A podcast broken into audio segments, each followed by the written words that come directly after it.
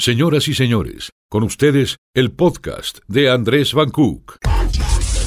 Andrés, en el Círculo Rojo.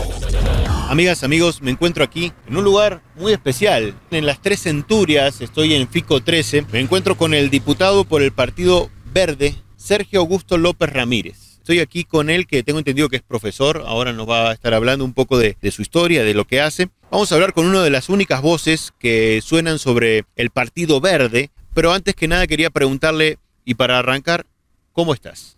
Muy bien, pues muchas gracias, muchas gracias por la invitación, Andrés. Muchísimas gracias a todos los que nos ven, nos escuchan.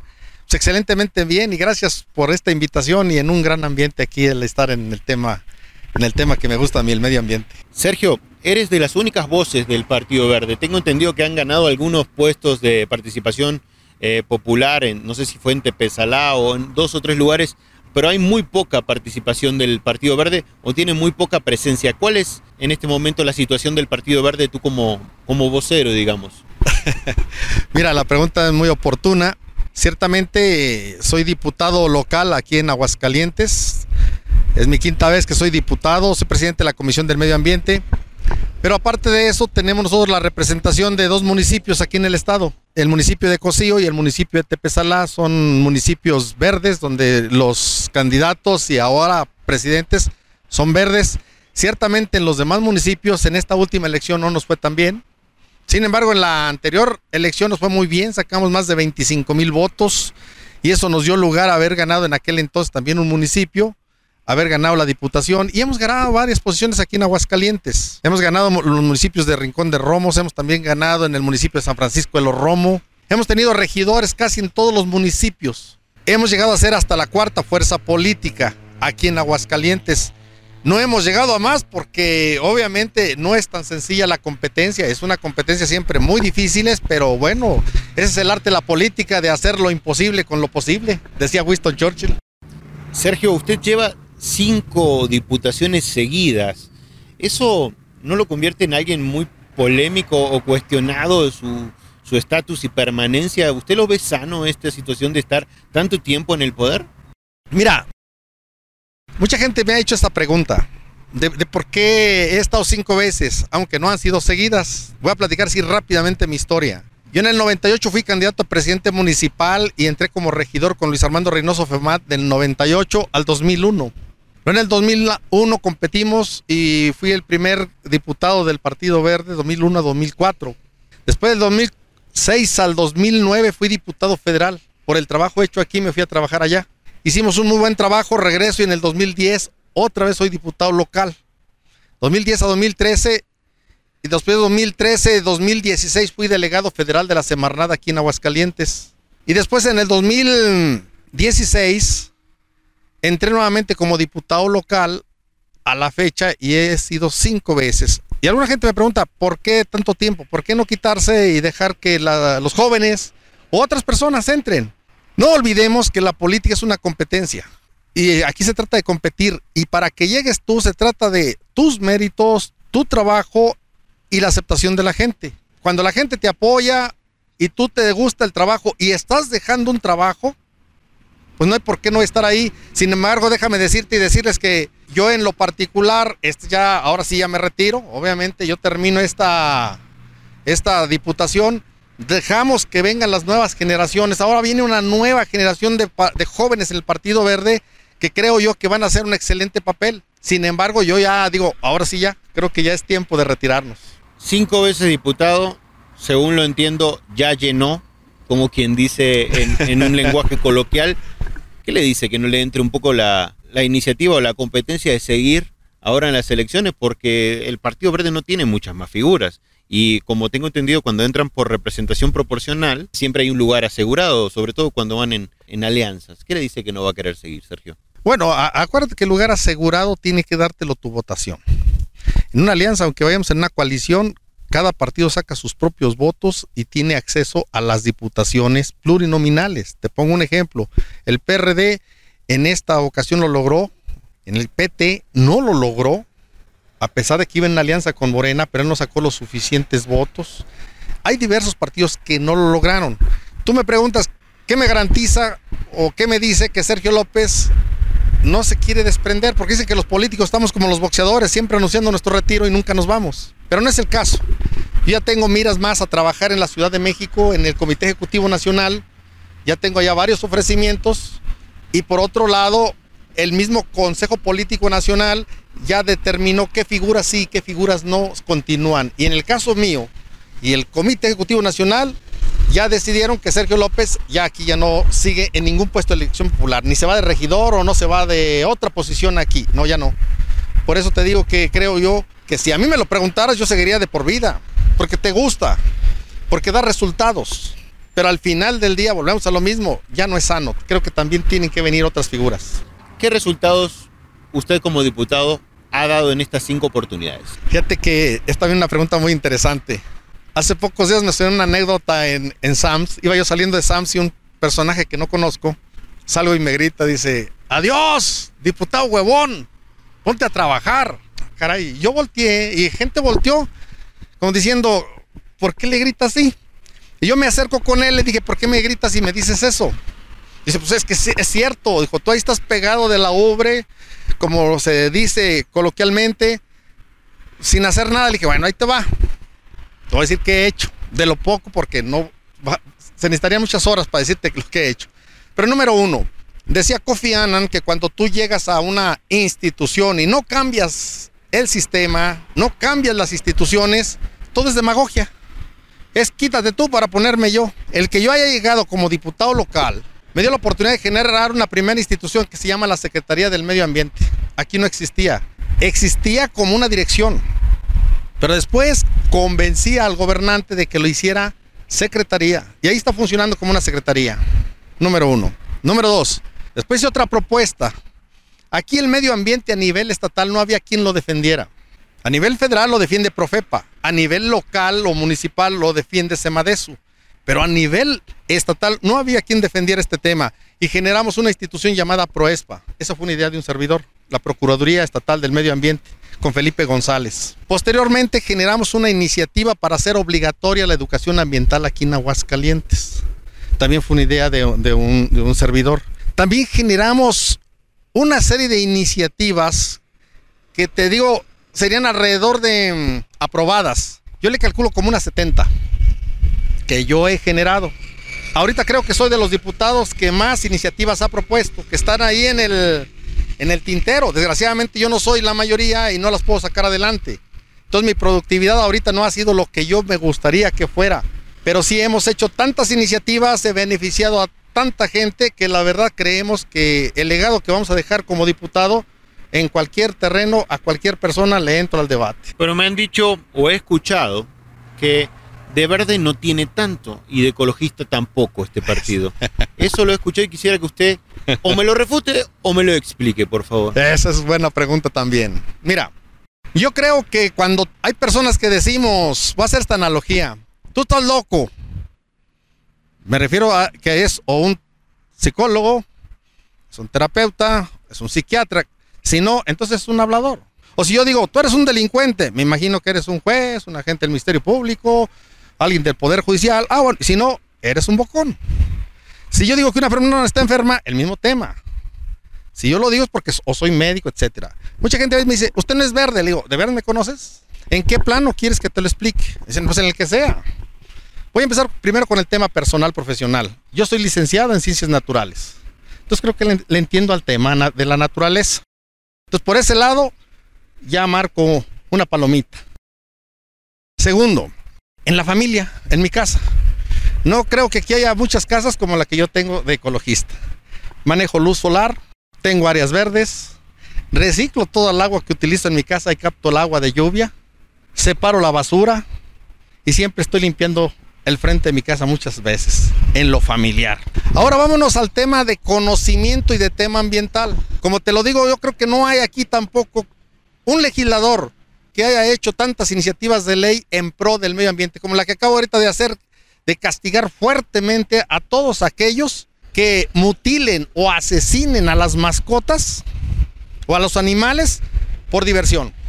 Hasta dos años de prisión y otra serie de, de sanciones. Por otro lado, el de hablar del tema, del tema del medio ambiente, que es en lo que yo me he especializado, en acciones. Tengo el récord, ya lo olvidé, hace como siete años de haber plantado más de 10 mil árboles en todo el estado. Más de 10 mil árboles. Y mi récord en un solo día es de llegar a 140 árboles. No tengo unos grandes brazos, pero he recogido basura de ríos, he recogido basura de tantos lados, he hecho muchas acciones en pro del medio ambiente. Me apasiona el tema ambiental. He ido a todos los eventos ambientales a nivel nacional e internacional que no creo que alguien me llegue. Empezando con el de, Río de Janeiro, en 1992, aunque no era ambientalista de política, pero ya fui a ese. Estuve en Johannesburgo, estuve en Sudáfrica, estuve en Dinamarca, en todas las que cada una, cada año está en el tema ambiental, siempre estoy. ¿Y por qué estoy? Porque me llama la atención y trato de, de llevarla y aterrizarla a lo local. Todo lo que veo en manera global lo llevo a lo local. A nivel nacional, déjame y déjenme decirles que el Partido Verde, el 90% de las leyes que hay en tema ambiental las ha hecho el Partido Verde. Entonces, cuando alguien me dice, ni eres verde ni eres ecologista, le dije, pues dime, ¿qué más quieres que haga? Si te lo estoy demostrando, no solamente en cómo me he visto, que me encanta el color verde, sino en lo profesional, en lo personal, en lo, en lo legislativo, en lo político, en la agenda, porque yo manejo una agenda preferentemente ambiental. Y fíjate que el, ser ecologista, ecos, casa, logos, el tratamiento de la casa, no quiere decir nada más en lo personal, sino en lo que haces tú por la casa grande, en lo que haces por los demás. Ese es el tema. Porque de repente, pues soy bien revolucionario y que ha revolucionado. Y aquí yo te estoy demostrando con hechos que hemos hecho muchísimos cambios en el tema ambiental aquí en Aguascalientes. Hemos influido, no estamos satisfechos. Hay que seguir trabajando. ¿Cómo ve usted Aguascalientes respecto al tema de la ecología? Mal. Todavía le falta mucho Aguascalientes. Hay una máxima autoridad que se llama el PENUMA, Programa de las Naciones Unidas para el Medio Ambiente.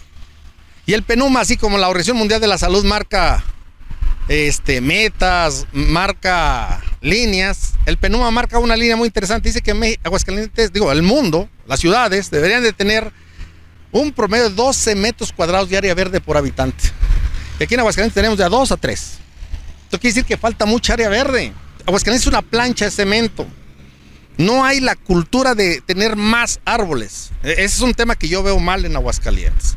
Otro tema, el tema del agua. No hay una cultura del tema del agua. Tenemos el agua más cara y el agua menos tratada. Se está tratando, pero también no la reutilizamos. La tratamos y la mandamos al río otra vez. Entonces necesitamos ahí meterle más el acelerador. En el tema de contaminación del aire, Aguascalientes tiene demasiadas fábricas y demasiadas ladrilleras. Poca política hay para combatir estos temas. El tema de ahorita de la Secretaría del Medio Ambiente, yo la siento ahorita como gris. No la siento muy mala, pero no tampoco puedo decir, ah, qué buena está ahorita la Secretaría de Medio Ambiente. Están descuidando muchísimos temas ambientales, como son el tema de, de los residuos, el manejo de los residuos. Mira, aquí Aguascalientes tiene un gran problema con la rebasura electrónica. Había un programa de recolección de basura electrónica aquí en Aguascalientes y ahorita ya no hay nada. Entonces, ¿dónde queda la basura electrónica, que es un contaminante peligroso? de manejo de residuo peligroso que debe manejar el sistema federal. Y sin embargo, los programas ya se acabaron. Entonces, te encuentras tu basura electrónica por donde quiera. Y te puede hacer la lista muy grande. Entonces, creo yo que Aguascalientes requiere más el tema ambiental. Ahora vamos a ver un tema también delicadísimo. Una iniciativa de ley que yo estoy proponiendo: la tala de árboles. Aguascalientes se talan árboles por el motivo que sea. Dice que cuando se talan los árboles hay un principio que es de compensación, o un principio de sustitución, o un principio, ya, por más de pagar. Aquí en Aguascalientes yo he, impulsado mucho una iniciativa de ley que ya casi la tengo en la puerta, ojalá ya me la aprueben. Se llama la ley del árbol, en la cual en esta ley hace que cada árbol se haga un estudio para saber cuánto oxígeno produce, ¿sí? Cómo eh, absorbe el dióxido de carbono, pero cuánto cuesta un árbol que crezca en ese lugar donde está.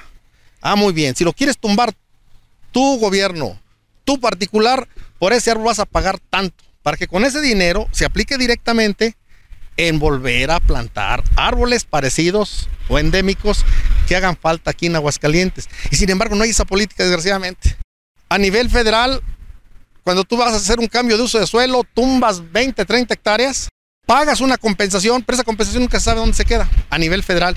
Y a nivel local, a nivel local, pues nomás nos dicen, tumbamos 20 árboles y nos vamos a plantar allá del otro lado de la colonia. Y nunca sabes tú dónde se compensó. Entonces hay un gran problema. Tenemos pocas áreas verdes y sin leyes fuertes, entonces nos está buscando, nos está originando que tengamos menos árboles. Por eso te digo que yo veo mal ese tema también. Y no nos lo ha querido aprobar el PAN, no nos lo ha querido aprobar el gobernador, porque al final ellos son los que te van a dar el apoyo para sacar la mayoría de votos. Entonces ahí está esa iniciativa. Ojalá en breve ya no la autoricen. La ley del árbol. ¿Para qué? Para prevenir más la tala ilegal. Para prevenir más la tala de ocurrencia. Para prevenir más, a veces si es necesario en hacer un paso a desnivel. A veces si es necesario en hacer un camellón. Bueno, está bien, pero compensa. Y en especial compensalo al ecosistema que estás afectando. Tiene esa cámara, aquella que está en la suya, 30 segundos para que la ciudadanía usted lo escuche como representante del Partido Verde Ecologista para convencerlos de que lo apoyen en este tipo de iniciativas. No, muchas gracias. Mi llamado es el siguiente. El medio ambiente somos nosotros. El medio ambiente todos tenemos que colaborar. No podemos lanzarle solamente las piedritas a uno y cada quien tiene que hacer lo que le toca. Y si a mí lo que me toca es hacer leyes, las voy a hacer. Si es hacer política ambiental, la voy a hacer. Pero tú, ¿qué estás haciendo? Barres el frente de tu casa, siembras un árbol, denuncias un tema ambiental. El medio ambiente somos todos y el medio ambiente todos lo debemos de cuidar. En especial, obviamente, todos los ciudadanos. Esto no es de, de que a mí no me toca, a todos nos toca. Déjenme decirles un dato para que los haga reflexionar. México está en el ranking del número 80 como país que no cuida perfectamente el medio ambiente. Quiere decir que hay 79 países en el mundo que cuidan mejor el medio ambiente que nosotros. Entonces, ese es mi llamado. Involucrémonos. La mínima acción que hagan de cuidar el agua, barrer su calle, recoger separar la basura, la mínima todo abona para que el medio ambiente y la vida misma funcione. Esperamos que nos ayuden con eso. La última pregunta y no menos importante, ¿Qué te hubiese gustado que te pregunte en esta entrevista que no te pregunte? ¿A dónde va el Partido Verde? Déjenme comentarles que el Partido Verde en esta elección del 2021, que estamos a solamente 300 días de la elección, a 255 días de iniciar campañas, el Partido Verde Ecologista de México tiene planeado lo siguiente. Número uno, ir en elecciones solo a las presidencias municipales aquí en Aguascalientes ir solo a los 18 distritos aquí en Aguascalientes y a las tres diputaciones federales. No vamos a hacer alianza. Hay una alianza con Morena a nivel legislativo en la Ciudad de México, en la Cámara de Diputados y en la de Senadores. Pero no confundir una alianza electoral con una alianza allá legislativa y aquí político electoral. Entonces, el Partido Verde a nivel nacional sí va a hacer una alianza con Morena en 120 distritos federales, nada más, y en algunas gobernaturas. Pero aquí en Aguascalientes, nosotros no vamos a hacer alianza con ningún partido. Creemos que tenemos las herramientas, las personas y el trabajo para ir solos y sacar un buen resultado. ¿Cuál es el padrón? Ahorita tenemos nosotros 11 mil afiliados. Se les llama simpatizantes.